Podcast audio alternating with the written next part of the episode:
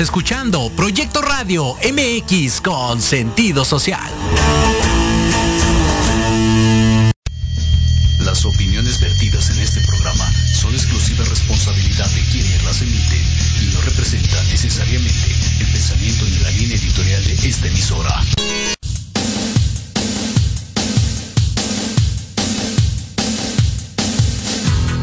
Gustaría conocer por qué nos comportamos de cierta forma?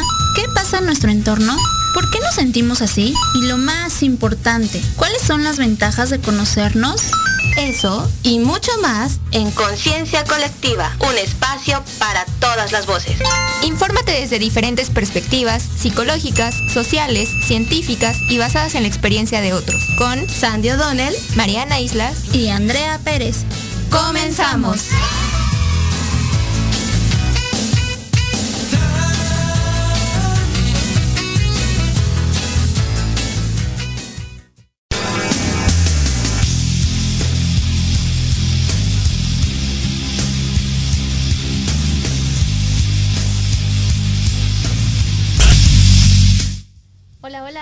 Buenas tardes.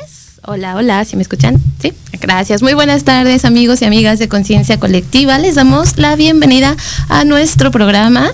Excelente tarde. Nosotras somos Mariana Islas, Andrea Pérez y ya me conocen, una servidora, Sandy O'Donnell. Hola, chicas, ¿cómo están? ¿Están por ahí? Hola, Sandy, aquí estamos muy felices. ¿Tú cómo estás? Muy bien, muchísimas gracias. Muy contenta aquí corriendo un poquito en estas tardes que ya hay mucho más tráfico, mucho más tráfico. Hola Sandy, aquí ando yo también con algunos problemitas de la red, de todos los aparatos electrónicos, pero bueno, ya, ya acá andamos. ¿Cómo están? Muy bien, muchas gracias. Muy contenta. El día de hoy tenemos un súper tema, es a petición de nuestro público. El día de hoy vamos a hablar del trastorno negativista desafiante en niños, niñas y pues bueno, también adolescentes, ¿no? Es a petición de nuestra audiencia y pues bueno, ese es el chiste, ¿no? Que, que siempre nos eh, comenten, nos sugieran temas que a ustedes les gustaría que tocáramos y pues bueno, este es uno de ellos. Espero que pues les proporcionemos información bastante amplia y que queden eh, conformes ¿no? con, con lo que el día de hoy vamos a estar tocando. ¿No creen chicas?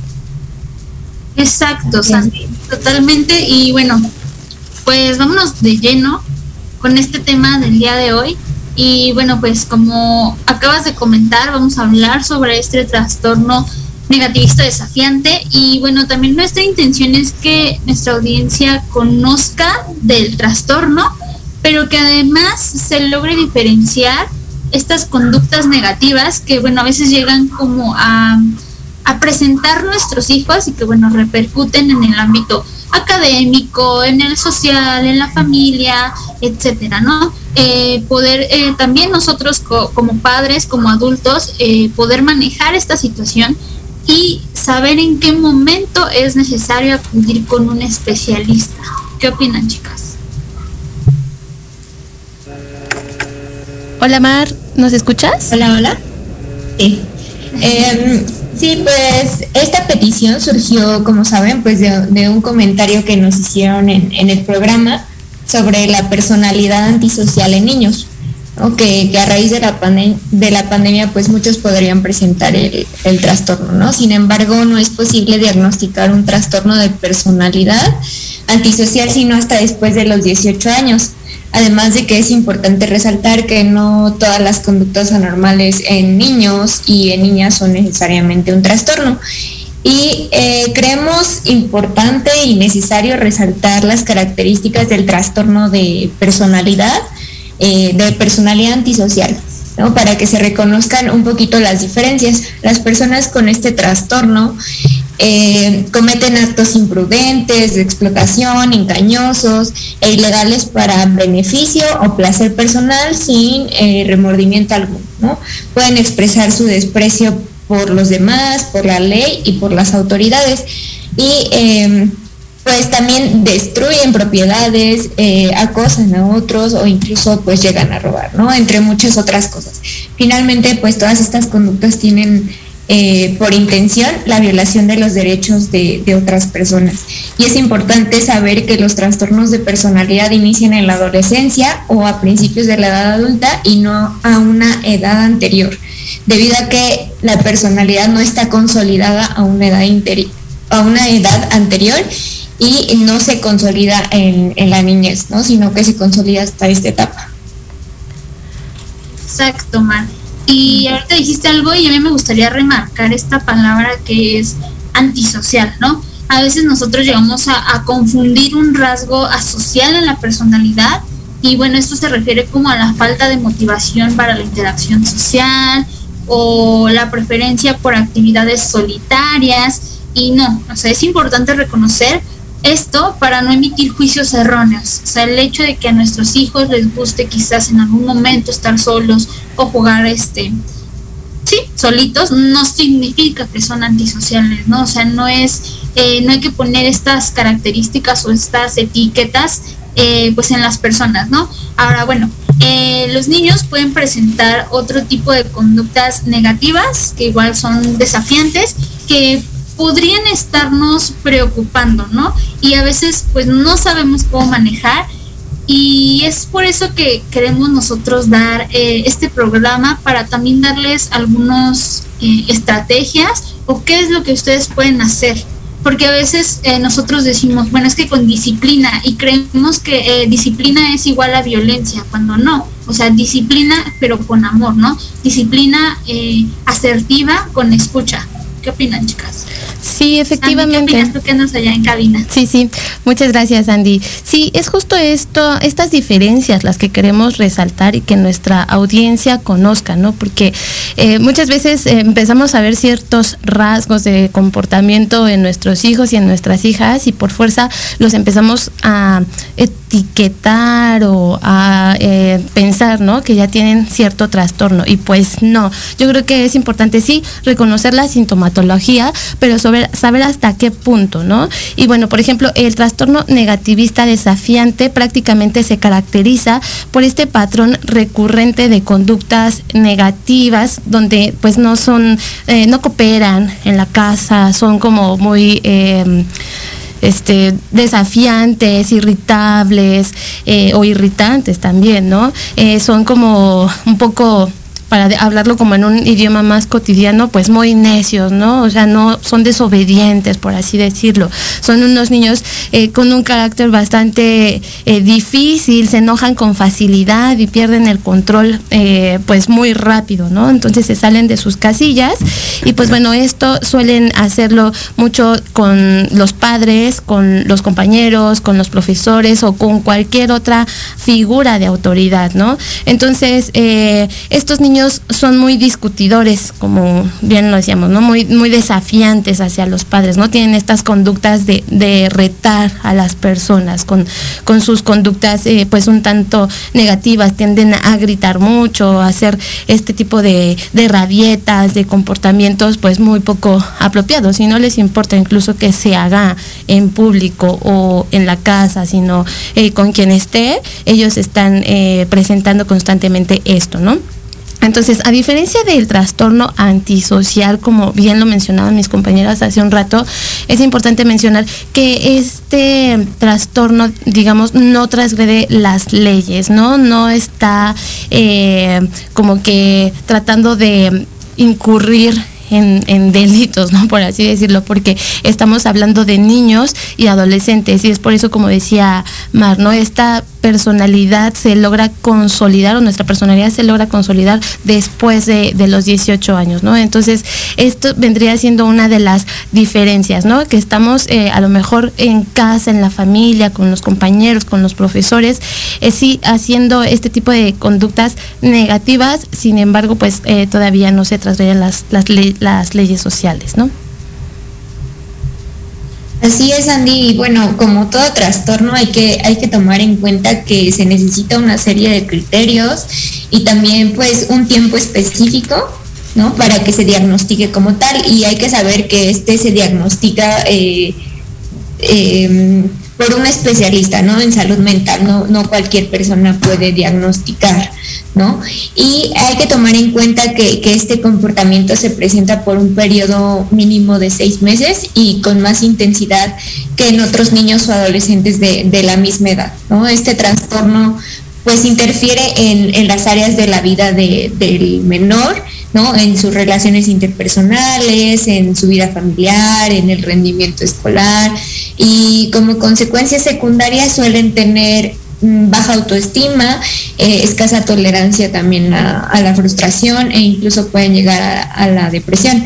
obviamente se debe contar, como ya lo mencionaba, con un número específico de síntomas para diagnosticarlo, según el DSM-5, ¿no? que es el manual que se utiliza para hacer los diagnósticos, y existen también niveles de gravedad de este trastorno, ¿no? Eh, nivel eh, leve, moderado, hasta grave. ¿Qué opinas, Andy? Exacto, y ahorita eh, mencionando como los niveles, hay otro tipo de, pues de trastorno que es el, disocial, el trastorno de conducta disocial. Aquí pues ya es considerado como eh, moderado o hasta grave, ¿no? Porque ya aquí eh, el niño está violando normas sociales y en ocasiones puede dañar a otros, ¿no? Con, la intención, o quizás, eh, no sé, que son niños que, que, disfrutan al golpear a un animalito, que se ríen, ¿no? Entonces, en ese caso, sí ya es importante acudir con un especialista que hagan las pruebas necesarias y, bueno, seguir, eh, pues, el tratamiento, ¿no? Y justo como tú dices, el DCM5 establece que, bueno, estos niños pueden presentar eh, algunos patrones de conducta esto también si no hacemos algo, si no tenemos como un plan de acción, se puede llevar hasta la adolescencia. Suelen eh, desobedecer eh, o molestan en ocasiones a otras personas. Eh, también suelen acusar a otros por sus errores, por su mal comportamiento, y también, bueno, como tienden a molestar a otros niños, pues como consecuencia, obviamente también pueden ser violentados y son resentidos, ¿no? Y sobre todo predomina mucho, muchísimo la venganza, o sea, siempre les hacen algo y buscan eh, desquitarse, ya sea como con violencia, con palabras, etcétera. ¿Qué opinan, chicas? Sí, sí, justo es, eh, son muchos de los comportamientos que, que, se suelen ver, mucho, por ejemplo, en niños también un poquito más grandes, digamos en quinto, sexto, en secundaria son niños que pues a veces dicen los profesores que son incontrolables, ¿no? O sea, no se les puede decir nada tampoco porque también tienden a ser muy rencorosos, a tomar este venganza sobre los demás compañeros, sobre los profesores incluso. Entonces sí tenemos que tomar eh, pues muy en cuenta o estar pendiente de, eh, en comunicación también, ¿no? Con los profesores, porque muchas veces esto también suele pasar eh, en, ambos lados, ¿no? Tanto en el hogar como en la escuela, pero tampoco hay como que esta comunicación con, los padres y los maestros y pues también eh, puede estarse perdiendo tiempo eh, importante para poder poner cartas en el asunto con este tipo de, niños, ¿no? Y bueno, también creo que es importante mencionar que este trastorno puede aparecer desde los tres años, sin embargo, eh, por lo regular aparece desde los ocho años más o menos, ¿no? Y normalmente no suele aparecer eh, después de la adolescencia, ¿no? Porque después de la adolescencia ya estamos hablando de, de, la adultez, ¿no? Entonces este trastorno pues ya no, no suele eh, aparecer después de la adolescencia, aunque es más común en los niños y en los eh, que en las niñas en esta etapa como de la pubertad, cuando llegan a la adolescencia pues como que se suele igualar más o menos esta distribución en sexos eh, en la que se aparece o aparece este trastorno, ¿no? En estas edades. Y pues bueno, recordemos, como lo estaba mencionando hace un momento Andy, este trastorno también puede evolucionar al trastorno disocial y antisocial de la personalidad, donde vamos a tener una unas consecuencias muchísimo más serias, ¿no? Entonces ya estamos hablando incluso de una atención a nivel psiquiátrico también, donde quizás se puedan llegar a utilizar fármacos según la gravedad, obviamente, del trastorno para poder controlarlo, porque eh, esto son como que van dando señales de alarma, ¿no? Desde la niñez, eh, la pubertad, la adolescencia, como pueden durar unos meses esta sintomatología, por lo regular más de seis meses, puede durar también años y extenderse hacia, hacia la adultez, ahora sí convirtiéndose en este tipo de trastorno antisocial, ¿no? Entonces, sí es eh, muy recomendable para los padres de familia, para los cuidadores de los niños, de las niñas y los adolescentes, que estemos pendientes de ello. Sin embargo, no etiquetarlos de inmediato, ¿no? O sea, como decía Mar hace un momento, este eh, trastorno necesita de un diagnóstico.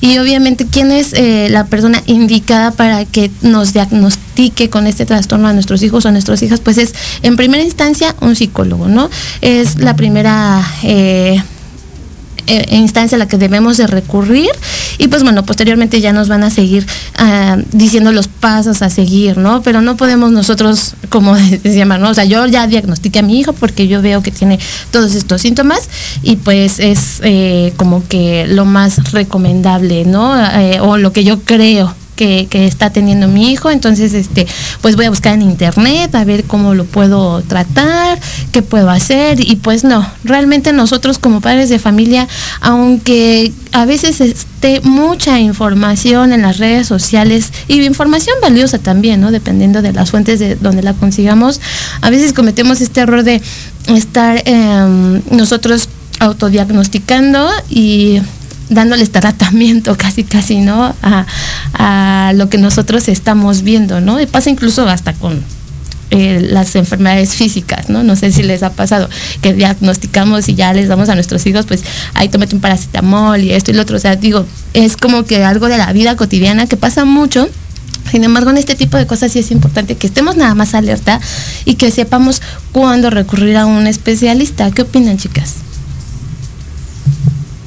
Así es, Andy. Yo creo que igual como, como lo comentabas, ¿no? Aunque el, menor o cualquier persona, ¿no? O sea, aunque tengan un diagnóstico, obviamente hecho por un psicólogo, un psiquiatra, creo que es importante eliminar las etiquetas, ¿no? ¿Por qué? Porque si a lo mejor ya traías eh, alguna alguna conducta como estas que mencionamos, si, si lo diagnosticamos y le cargamos esta etiqueta a la persona, ¿no? Todavía la persona se la va a cargar más, ¿no? Entonces va a empezar a lo mejor a, agravarse estas conductas, ¿no? Entonces creo que es importante la parte de los diagnósticos, pero para saber cómo tratarlos, no, no para que el paciente se los cargue, para que se los carguemos a, alguien, ¿no? ¿Tú qué opinas, Andy?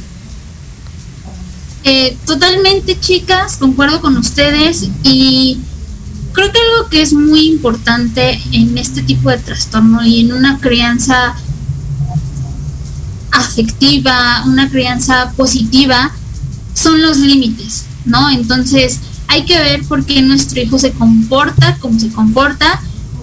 Quizás eh, está en un entorno, el ambiente en la familia es agresivo, ¿no? Quizás observa cómo yo me relaciono con su padre y bueno, este, siempre nos decimos cosas, ¿no? O nos peleamos frente a él. Entonces él entiende que la forma de, resolver los problemas es con la violencia. Eh, los niños no regulan tan bien las emociones como nosotros. En ocasiones o la mayoría de las veces suelen ser eh, impulsivos, suelen retar por ejemplo, un niño quiere un dulce, ¿no? Entonces en ese momento el niño quiere el dulce y en ese momento él va a llorar y va a gritar porque su deseo es el dulce. Ajá. Entonces nosotros estamos ahí para apoyarlo, orientarlo y por eso es que deben de existir los límites. Ajá. ¿Por qué? Porque los límites son como, como una barrera en las que debemos de decirle, oye, hasta aquí, ¿no? O sea, hasta aquí puedes llegar. Si nosotros no ponemos ese límite, esa barrera, pues el niño se va a seguir, ¿no? Y en el momento en el que nosotros querramos como eh, cambiar o modificar esa conducta, va a costar mucho trabajo. Y mientras más, sí, más, a una edad más temprana es, es mejor. Ajá. Entonces, todo va a depender de nosotros de, qué es lo que le permitimos o no al niño. Muchas veces a mí me ha tocado trabajar con padres de familia y me he dado cuenta que muchos padres crían a sus hijos desde la culpa, ¿no? Es decir, yo trabajo, entonces por eso es que yo le permito hacer muchísimas cosas, no le pongo límites porque me siento culpable, no siento que lo abandono, siento que lo dejo. Yo siempre eh, recomiendo, ¿sabes qué? Haz alianza. En este tipo de trastornos, el, algo fundamental en el tratamiento es la alianza parental. Ok, no está papá, no está mamá, quiénes son este, los cuidadores. Muchas veces decimos papá y mamá, pero no, a veces no, no están esos roles eh, o, o, estamos trabajando, ¿no? Pero ¿quién es la persona que nos está ayudando a cuidar al niño? Ah, es que es la abuelita, es que es la tía. Entonces hay que buscar esa alianza de los cuidadores más próximos y decirle, a ver mamá, a ver abuelita o a ver tío, eh, vamos a establecer límites, normas, ¿cómo van a ser? Estas, estos límites y estas normas las debemos de compartir tú y yo. Es decir, tú no me restas a mí autoridad, ni yo a ti te resto autoridad. Ajá vamos a llegar a acuerdos, eh, cuáles van a ser los límites, eh, las normas y es muy importante que esto lo hablen antes, hagamos como un plan para que nosotros podamos modificar esa conducta. ¿Por qué lo digo? Porque a veces eh, solemos poner como límites cuando ya estamos muy enojados, ¿no? Y nos paramos y gritamos o hasta le damos una nalgada. O cuando el adolescente hace algo, nos enojamos y decimos, jamás en tu vida vuelves a salir a ver, para empezar, eso es un, límite erróneo que está mal, porque si nosotros lo pensamos, jamás en su vida va a poder salir. Pues no, ¿verdad? En algún momento va a tener que salir. Entonces, ese límite o esa, ese castigo lo está haciendo desde su enojo. Entonces, ok, ¿sabes qué? Eh, hay que establecer tiempos. Durante dos semanas no vas a poder salir. Ajá, y cumplir que esas dos semanas no va a poder salir. Ahora, en niños pequeños debemos de reducir más el tiempo y debemos de establecer exactamente cuál va a ser la consecuencia negativa. No vamos a ponerle una consecuencia negativa súper grande cuando la falta que hizo fue pequeñita y al revés, ¿no? Ante una falta súper grande, eh, poner como una, una consecuencia super X, ¿no? O sea, es como que, ay, eso, mm, perdón, pero este es como no pasa nada, ¿no? El niño entiende que, bueno, si, si grita, si golpea a su compañero, no pasa nada, porque al final eh, la consecuencia negativa es que mi mamá me regañe, ¿no? Es todo. Entonces, debemos de ver qué es lo que le gusta a nuestros hijos. Por ejemplo, ahorita ya muchos padres lo que hacen es condicionar el uso del móvil, ¿no? ¿Por qué? Porque ya los niños ahorita eh, a esta edad la mayoría tienen un dispositivo, están largas horas en, él, les gusta y es algo que, híjole, no me lo quites porque, ay no, este, me pongo a llorar, ¿no? Incluso este ya ni es el juguete o es la estampa que siempre le comprábamos, ahorita ya pues ya es el móvil, ¿no? Entonces, los límites, los límites deben de ser claros, debemos de ser conscientes, deben de ser consistentes y acuérdense de esta alianza. ¿Qué opinan, chicas? Así es, Andy. Creo que también, bueno, así como, como comentas esta parte de los límites, creo que también eh, algo clave es el ser pacientes, ¿no? El ser pacientes porque luego ahí ya estás viendo que es súper desobediente tu hijo y bueno, sí, sí tomas eh, como cartas en el asunto, ¿no? Pero también hay que, hay que comprenderlos, hay que ser pacientes, hay que eh, investigar, ¿no? A lo mejor el por qué están comportándose así, el qué les está pasando en su vida para que estén llevando a cabo este tipo de comportamientos. Y así también como, como se castiga lo, negativo, ¿no? También hay que reforzar lo positivo, lo positivo que, que llegan a, ser nuestros hijos. ¿Qué opinas, Andy? Sí, justo, justo es lo que también quería comentar. Eh, yo creo que no nada más es un, una rabieta, ¿no? Un mal comportamiento. Siempre hay un trasfondo de, de estas eh, actitudes que solemos tener en niños, niñas, adolescentes, incluso como adultos, ¿no? Entonces siempre tenemos algo que está provocando esto. Muchas veces también es como un llamado de atención de los padres, ¿no? Por eso es importante tener en cuenta que cuando este tipo de conductas negativas, desafiantes, irritantes y todo, tienen más de seis meses de aparición, que están constantes, constantes, constantes, entonces es momento de poner cartas en el asunto con un especialista. Pero antes yo creo que vienen los límites de los que hablaba Andy, que es importantísimo para que ellos mm, sientan que existe una línea que no se puede rebasar, ¿no? Que hay algo que está eh, eh, obstaculizando esta eh, conducta, ¿no? O sea, bueno, ya de aquí no me puedo pasar. Pero si nosotros solamente dedicamos eh, a estar observando este tipo de conductas sin hacer nada al respecto, entonces es donde vamos a, a ver una continuidad también, ¿no? O sea, y a lo mejor ni siquiera tenemos un niño con cierto trastorno, simplemente es un niño sin límites, un niño, una niña o un adolescente sin límites. Entonces, eh, pues vamos a seguir hablando sobre este trastorno negativista desafiante en niños, niñas y adolescentes. Por favor, escríbanos sus dudas, preguntas, comentarios. Vamos a tener que ir un pequeño corte, pero por favor, no se vayan, no se vayan que regresamos con información muy interesante.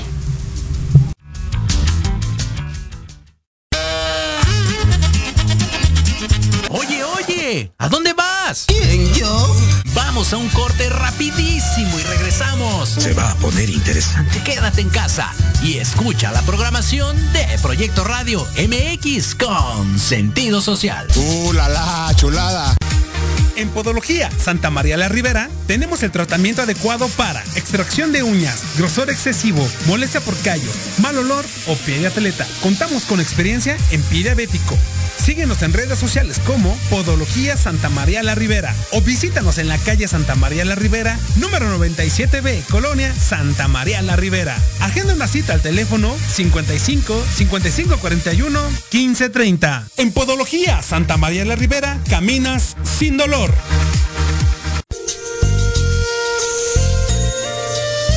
Ser veterinario es convivir lado a lado con enseñanzas profundas sobre amor y vida. Todos los martes, en punto de las 11, escuchemos lado a lado a los expertos, en la voz del veterinario, a través de Proyecto Radio MX con sentido social.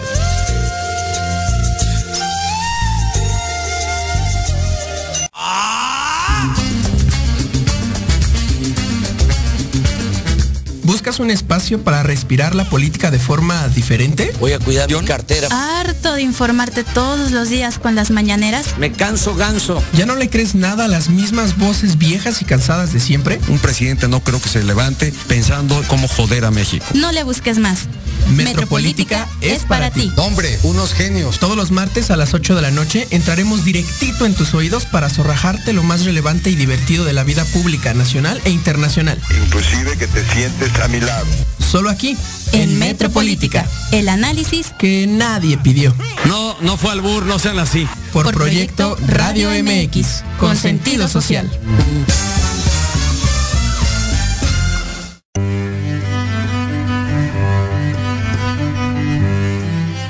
Hola, yo soy Verónica Mejía y te quiero invitar todos los martes, sí, anótalo bien, todos los martes de 1 a 2 de la tarde en tu programa Enamorando tus sentidos, donde tendremos muchos invitados. Nos platicarán de libros, emprendimiento, cultura y muchas cosas más. En tu estación Proyecto Radio MX con sentido social.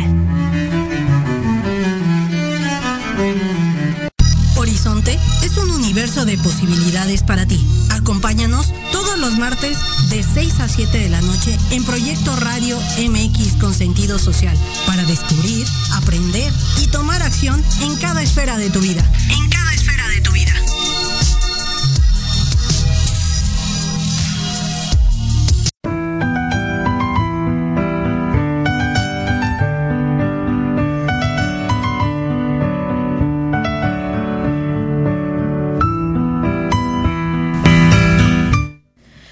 Listo, pues ya estamos de vuelta. Nuevamente recuerden que estamos hablando del trastorno negativista desafiante. Y bueno, hemos eh, ya comentado algunos puntos sobre esto. Estamos aquí con un mensajito que nos enviaron. Lo Urdes Sotomata nos dice, los papás fusionan castigo y premio. Y pues sí, eh, desde mi perspectiva sí es algo que solemos hacer mucho uh, los papás.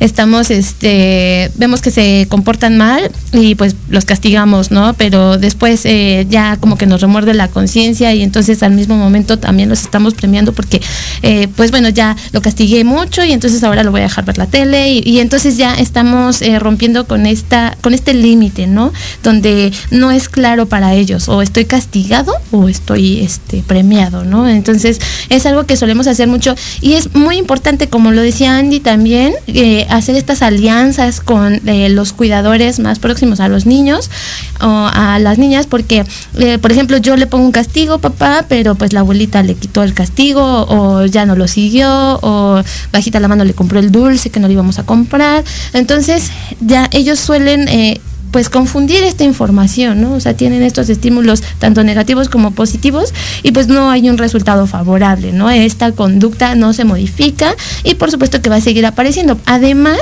porque los niños también tienen a manipular a través de sus conductas, ¿no? Si sabe mi mamá o mi papá que vamos a ir al supermercado y que si me tiro al piso y hago la rabieta y la pataleta de mi vida, me va a comprar lo que yo quiero y funciona, entonces eh, pues lo van a seguir haciendo, ¿no? Entonces tenemos que tener eh, mucha paciencia, como lo mencionaba Mariana también, eh, hay que tener paciencia, ser, este, pues ahora sí que contar hasta 20 mil a veces y no doblegarnos ante estas manipulaciones que los niños y las niñas tienden a hacer, ¿no, chicas?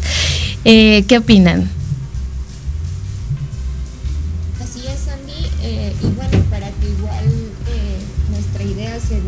una, nuestra audiencia se dé una idea, ¿no? Sobre la prevalencia de este trastorno.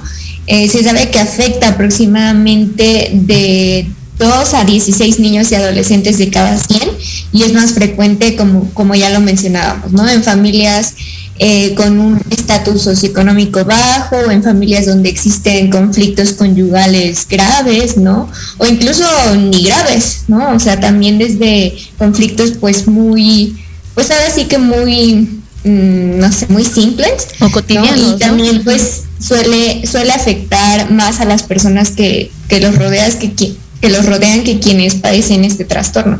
Y de igual forma se sabe que es más prevalente en los niños que en las niñas. ¿Qué más nos puedes comentar, Andy? Exacto.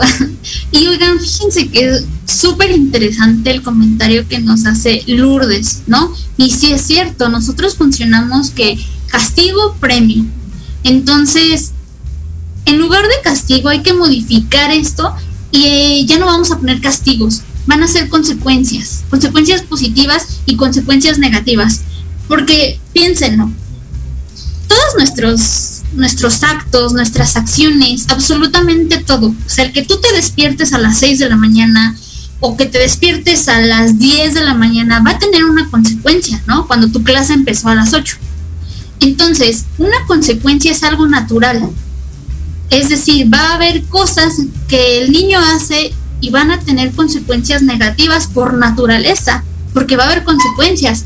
Pero si tú te esfuerzas, si tú quizás haces la tarea, si pones atención, pues quizás una consecuencia muy buena y muy positiva es que el día de hoy sí entendiste la clase de matemáticas, ¿no? Por ejemplo. Entonces, no todo es castigo, sino una consecuencia es algo natural, algo que fluye y es algo normal. De esa manera los niños van a poder eh, poco a poco autorregularse y decir, ok, ¿qué estoy haciendo? ¿No? Y en esta parte que nos dice Lourdes del premio, sí es cierto. Nosotros, este, cuando nuestro niño hace algo, es como, ah, toma el chocolate o toma el juego que me pediste, ¿no? Entonces, no, esto sí se utiliza para cambiar conductas, sí, eh, sobre todo en la, en la terapia, los conductistas, sí funciona, pero es que ese, ese estímulo se le va quitando poco a poco, porque si nosotros vamos premiando a nuestro hijo por todo lo que hace, va a llegar el punto o el momento en, los, en el que ellos sientan que nosotros debemos de pagarles por hacer las cosas, ¿no? O él va a decir, ¿por qué voy a hacer la tarea si no me estás pagando, ¿no? O sea, si no me vas a dar nada. Entonces, eh, también es como una condición, ¿no? tanto nosotros como adultos y ellos, ¿no? O sea, es siempre el estímulo o siempre nos vamos a estar acostumbrando a que debemos de recibir algo por hacer las cosas cuando cuando en realidad no es así. Y sí, Sandy, tú decías algo muy importante que es esta parte del niño hace berrinche y le compramos el dulce, ¿no? En el supermercado. Porque ¿qué pasa? A nosotros como adultos nos da pena y es como que ya toma, cállate, ¿no? Este, nos da pena. Los niños sobre todo tienen muchísima muchísima energía más que nosotros. Nosotros ya venimos cansados del trabajo, venimos pensando mil cosas y lo menos que queremos es estar lidiando con nuestro niño y este, a ver, mi amor, ¿Sí me explicó? Es como, sí, ya toma, cállate, no me estés molestando. Y eso lo hacemos eh, en muchísimas ocasiones. Y también esta Mariana dice, también creo que es importante, Mariana García, perdón, también creo que es importante que los límites deben ser constantes, no únicamente cuando cometen una falta.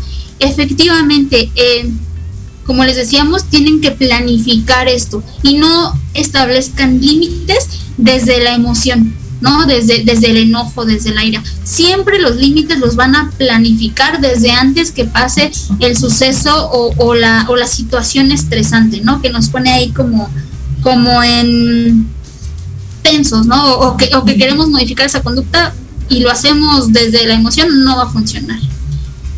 Eh, y bueno, también es importante reconocer que pues estas conductas oposicionistas también son normales, ¿no? En, ciertas etapas del desarrollo. ¿Por qué? Porque conforme el niño va creciendo, va a querer y va a buscar autonomía. Y al final de cuentas, el objetivo de la crianza es eso. O sea, nosotros estamos, sí, educando a nuestros hijos, pero para que en algún momento ya no nos necesiten. Ajá. Que sean autónomos.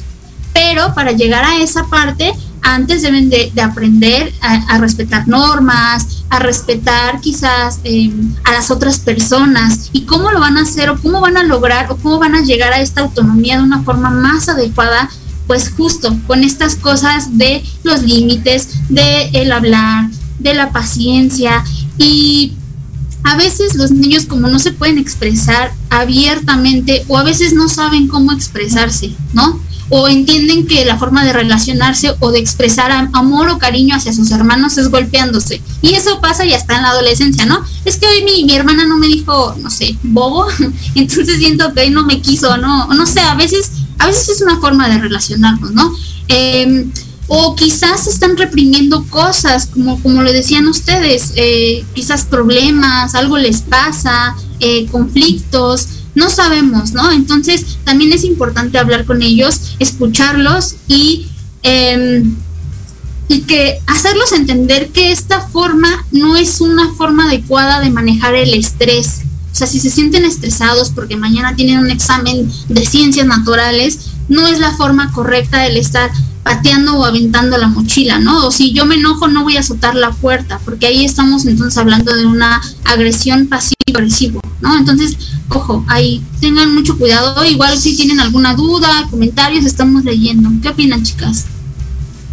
Así es, Andy, para complementar un poquito lo que venías mencionando,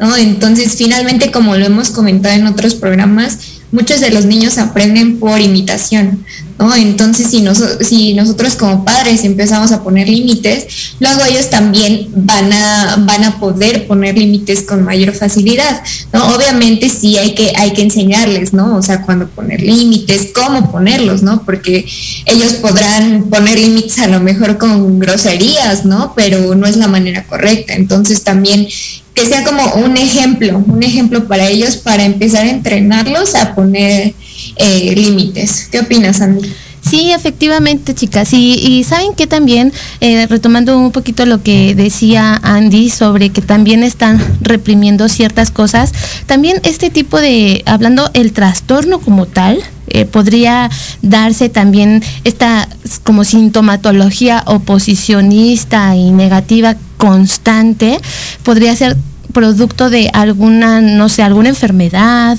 algún evento traumante, eh, algo por lo que puedan estar pasando en ese momento, o sea, los padres, quizá un divorcio o las peleas, como decía Mar, ¿no? O sea, ni siquiera a lo mejor conflictos tan graves, ¿no? O sí graves, ¿no? Pero también puede ser una respuesta ante este tipo de estímulos que ellos están recibiendo y que no están sabiendo manejar y por eso también están teniendo este tipo de conductas, pues, eh, oposicionistas, ¿no?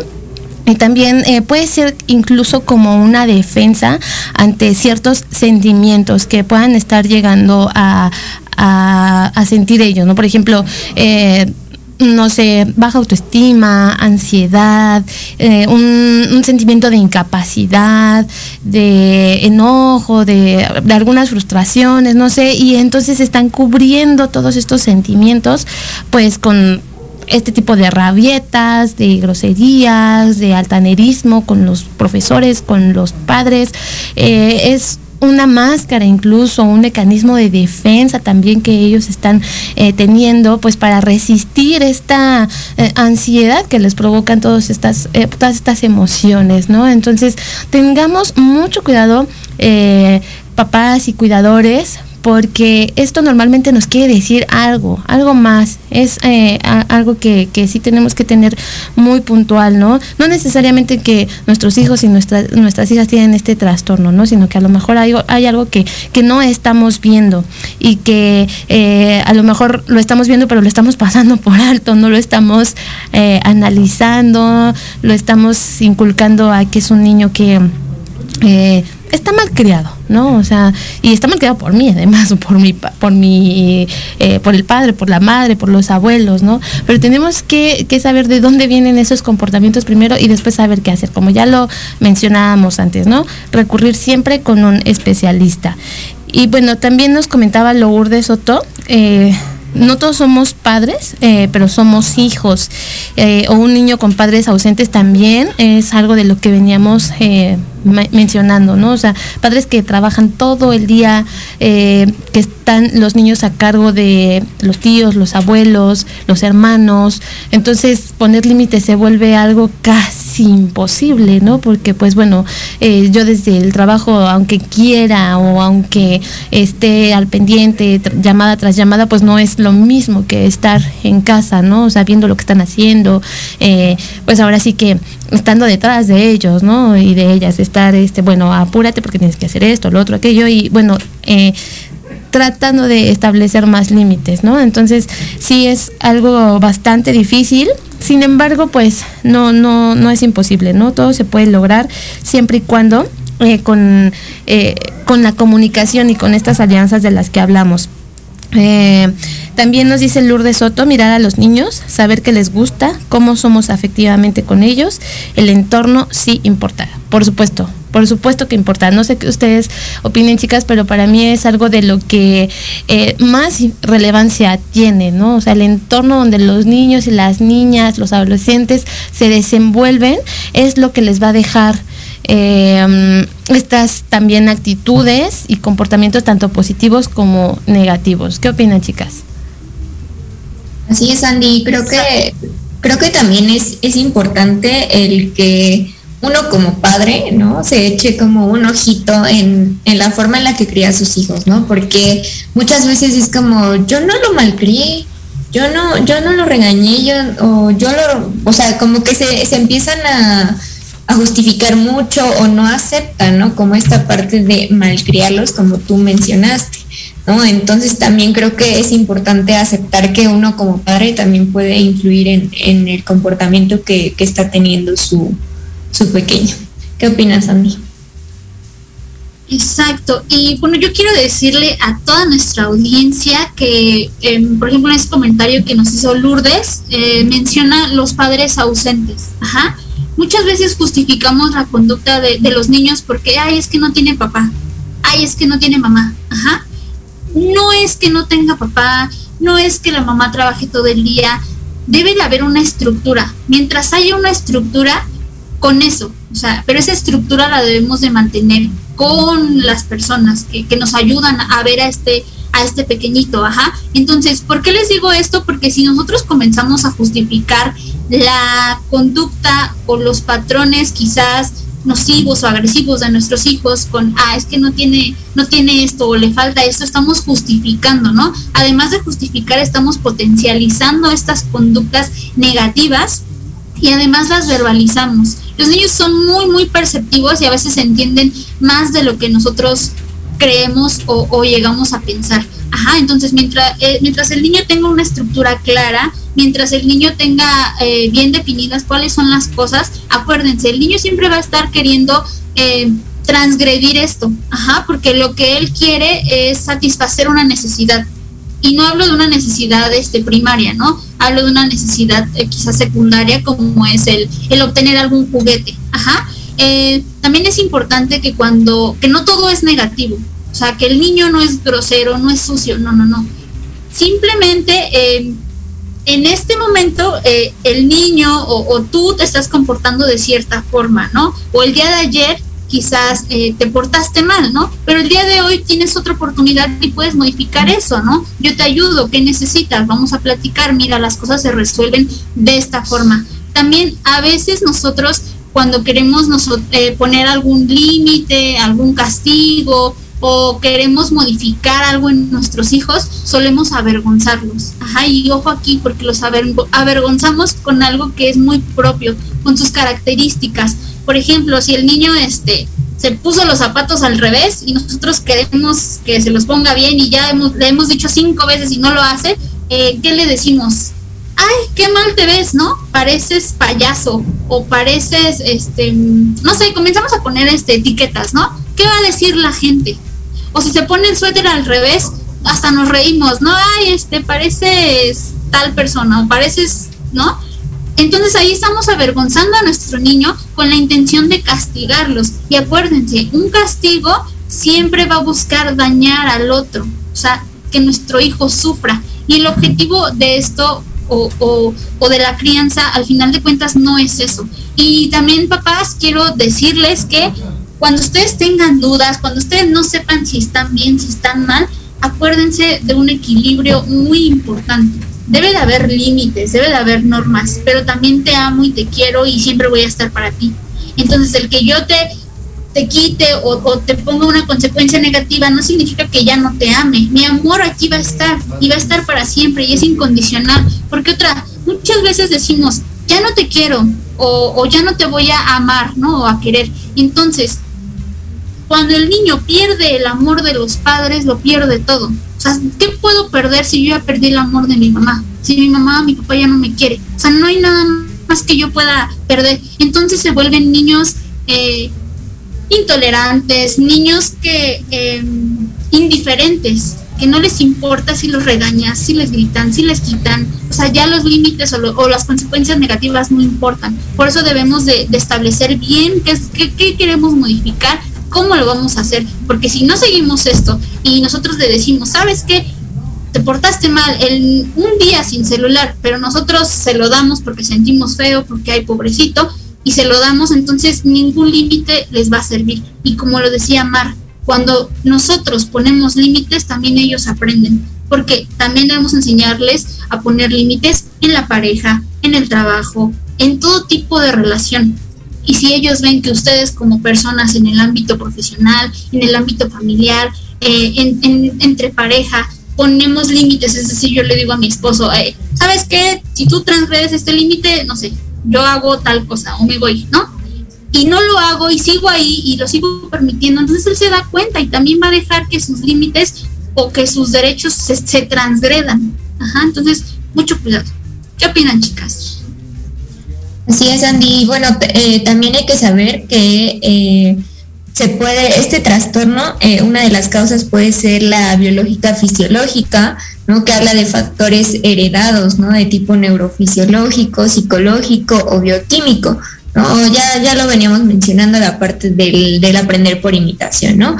Me gustaría leer un comentario que tenemos por aquí de Lidia F. Arriola que comenta, hola, buenas tardes, precisamente mi nieta está haciendo super mega berrinches, la, la cuida su tío, su abuelito y papá y mamá trabajan, se pone muy burlona y los, y los espanta, quieren ir a ver a un psicólogo. Sí, Lidia, pues precisamente hay que ver qué hay como detrás de estas conductas, ¿no? Lo, más recomendable es que sí acudan a un psicólogo, ¿no? Para que también la niña pues tenga a lo mejor con quien expresarse, ¿no? A lo mejor no está expresando algo que le está sucediendo y eh, pues un psicólogo podría quizá ayudarla y a, a, ustedes, ¿no? Como, como familia, orientarlos también, ¿no? De qué es lo que está sucediendo. Quizá un poquito de estos berrinches podrían ser a lo mejor porque quiere llamar la atención de sus padres, ¿no? Que son los que trabajan, ¿no? O no sabemos, ¿no? Finalmente la única que, que sabe es la, es, es tu nieta, ¿no? Entonces, e, esa es mi recomendación. No sé qué ustedes opinen, qué, qué opinen ustedes, chicas. Sí, yo creo que A mí también. me gustaría decir perdón. que, ay, perdóname. Adelante, adelante, Mar. Es importante. Gracias. La niña vivía con los padres o los padres apenas comenzaron a trabajar y, y presentando estas conductas porque es normal, ajá, porque al final de cuentas es un cambio. Tú estás modificando su rutina, estás modificando a sus cuidadores y que de un día para otro la mamá o el papá trabaje y, y- y se vayan eh, a trabajar todo el día, pues es, es, es común, ¿no? Que, que exista estos berrinches como respuesta al cambio en la rutina que tú estás haciendo. Si esto no es así y bueno, por el contrario, eh, ya llevábamos como un tiempo con esta dinámica, ahí este sí es importante hablarlo con los papás y a veces eh, lo que hacemos es psicoeducación, ¿no? Entonces citamos a los padres, les decimos, mira, este va a ser el plan, vamos a hacer esto, vamos a trabajar de la siguiente manera, pero eh, Lidia, aquí deben de estar muy activos o muy presentes los cuidadores. En este caso, el tío, eh, el abuelito, ajá, y quizás tú si también eres parte de, de esto, del de los cuidadores. Tienes, tienes siete años y siempre ha vivido, ok, los cinco juntos. Ajá, exacto. También, eh, por eso es importante que vean todos nuestros programas, porque igual las conductas de los niños suelen cambiar o suelen hacer berrinches por diferentes cuestiones, por diferentes factores. No podemos decir, haz esto, porque no conocemos el caso directamente. Necesitaríamos hacer una entrevista, por eso es que te sugerimos que sí, si tú tienes dudas y esta conducta va creciendo, vayas directamente como con, un psicólogo, ¿no? Y Mariana García, a veces es más difícil educar a los papás que a los hijos. Los hijos imitan. Exactamente. De hecho, este es un comentario muy, muy sabio. Mariana García es psicóloga. Qué bueno que veas nuestros programas. La hemos tenido también de invitada y eh, es eso, ¿no? De hecho, cuando los papás quieren modificar la conducta de un niño, lo primero que se hace es trabajar con los papás. Porque una vez que los papás entienden, lo trabajan, lo modifican, es más fácil y como, como consecuencia los niños van a modificar esto. ¿Qué, qué opinan, chicas?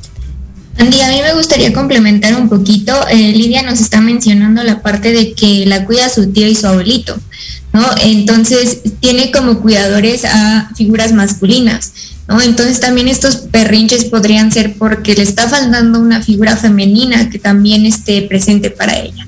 ¿No? Es, esto podría ser, obviamente todo lo que decimos acá no es que sea pues precisamente la verdad, por eso pues se recomienda consultar a un psicólogo. Sí. ¿Qué opinas, Andy? Sí, de hecho, eh, para cerrar nuestro programa del día de hoy, quisiera eh, ya como por último, eh, la recomendación aquí o el tratamiento aquí, justo pues es acudir con un psicólogo para que primero nos evalúe, nos diagnostique a, a los niños y a las niñas en los que estemos pendientes de, de estos síntomas que están teniendo y el tratamiento que regularmente nos dan es una terapia psicológica individual, pero también familiar, como bien lo decía Andy, eh, es necesario que los cuidadores, que los padres que están al tanto de sus hijos o, quienes los están cuidando estén presentes en este tipo de sesiones. Suele ayudar muchísimo porque regularmente se requieren de habilidades, de estrategias, de eh, mucha información que es necesaria para poder tratar a, a los niños, a las niñas que a los que estamos a cargo y también como padres están en una sintonía y en esta alianza de la que tanto hablamos, ¿no? O sea, tiene que ser un trabajo en conjunto, no pueden ir cada quien por su lado porque entonces estamos confundiendo a los niños y los estamos dejando muy inestables. El comportamiento también a veces es eh, tan cambiante porque es una inestabilidad, no tienen un, eh, eh, una rutina, no tienen reglas, límites bien establecidos, entonces es por eso que también están teniendo este tipo de comportamientos. Pero lo más recomendable es acudir con un psicólogo ante ciertas situaciones de las que ya nos estamos dando cuenta. Y pues bueno, nos dio muchísimo gusto una vez más haber compartido esta información con ustedes. Agradecemos muchísimo sus comentarios. Y pues nos encanta que nos digan de qué queramos, de qué quieren que les hablemos. Y pues muchas gracias. Los esperamos el próximo lunes en punto de las 6 de la tarde. Y que tengan una excelente tarde de lunes. Que descansen. Bye bye.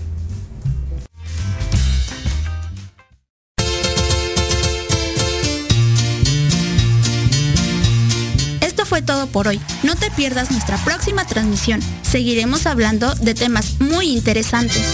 Síguenos en nuestras redes sociales de Facebook e Instagram como Conciencia Colectiva. Y recuerda compartir nuestros contenidos para llegar a más personas cada vez. Hasta la próxima.